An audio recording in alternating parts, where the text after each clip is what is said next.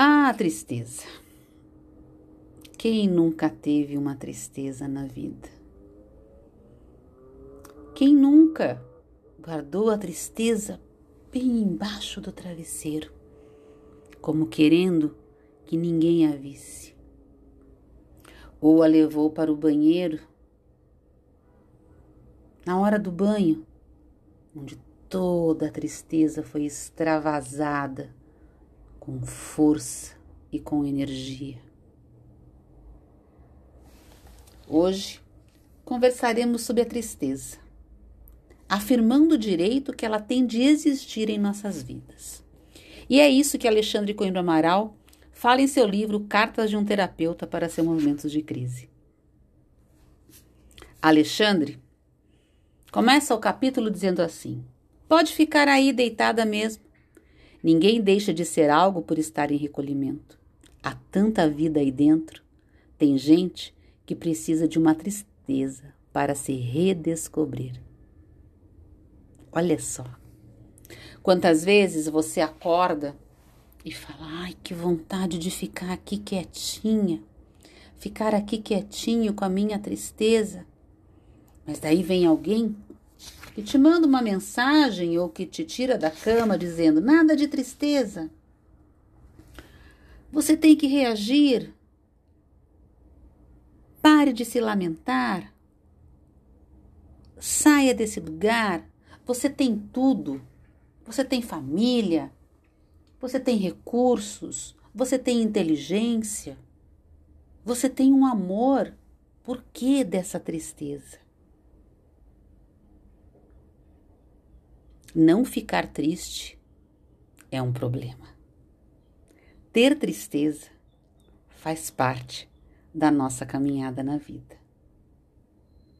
Alexandre diz que a ideia que criaram de ter que apresentar resultado o tempo inteiro, de ter que ser uma performance brilhante, é uma das maiores fontes de sofrimento, porque é uma mentira, é uma impossibilidade. Ninguém é um vulcão de produtividade interminável. E por não conseguirem ser, se sentem culpados cheios de frustrações consigo mesmos e que poderiam ter sido evitadas de todos se todos combinassem.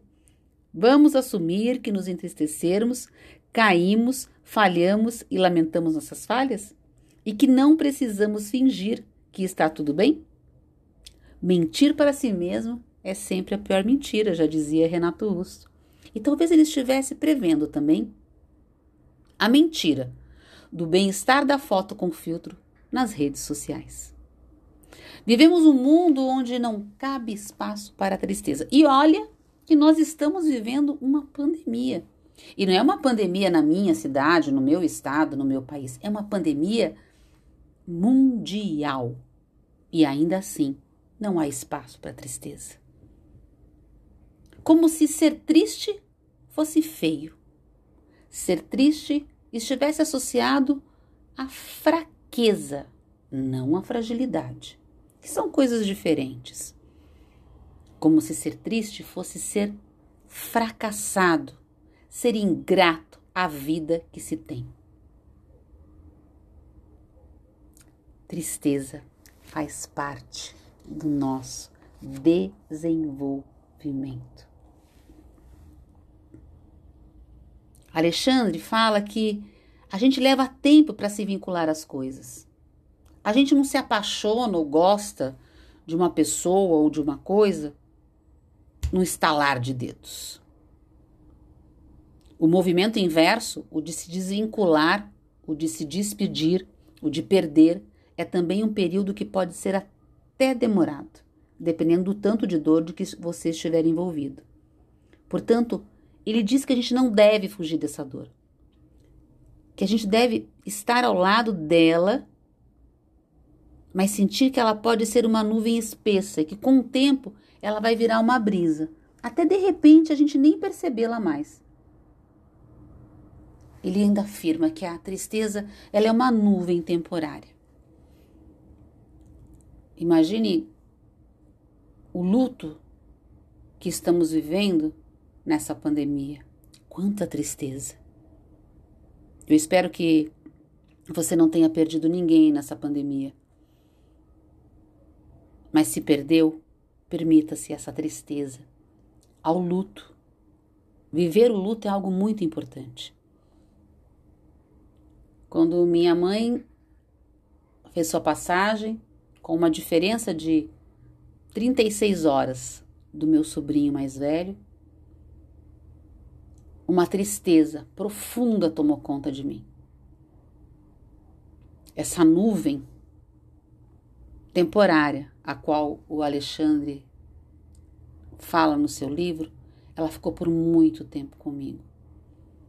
E pela primeira vez eu entendi o que era estar triste de um luto, de perder alguém, e no caso, alguém, duas pessoas que me eram muito caras, num curtíssimo espaço de tempo. E o luto não foi só meu, foi um luto familiar. Porque eram duas pessoas muito importantes para a minha família, para a minha equipe Luz. Mas cada um teve a sua reação. E eu, que não tinha ainda sentido o sabor amargo de um luto, fui desbravar esse tema, lendo, pesquisando, entrando em grupos e entendendo que aquela tristeza profunda, que haviam dias que ela me rasgava literalmente a alma, ela ia ter um tempo para ser vivida e para passar. Por muito tempo, músicas, me levavam a essa dor. Escritos, frases, relatos, histórias traziam ainda mais amargor para essa dor. Mas eu compreendi que era mergulhada nessa tristeza que eu sairia dela. E respeitei esse tempo. Então, Ser triste, estar triste, é permitir-se a esse autoconhecimento. Mas por vezes a gente vai precisar de ajuda. E pode ser uma ajuda terapêutica, porque a tristeza pode te levar à depressão. E a depressão é um lugar onde a gente precisa de muita ajuda. Então é muito importante a gente conversar com os nossos sentimentos. Se a tristeza estiver escondida embaixo do seu travesseiro, tire ela para conversar. Porque nesse dia você acordou triste? O que, que está levando você a esse sentimento? E se ele é recorrente e está tirando a sua energia e você não consegue mais definitivamente produzir nada, se ele tomou conta do seu dia, talvez ele esteja se tornando uma depressão. E é preciso que você busque ajuda. É preciso que você encontre quem possa ajudá-la.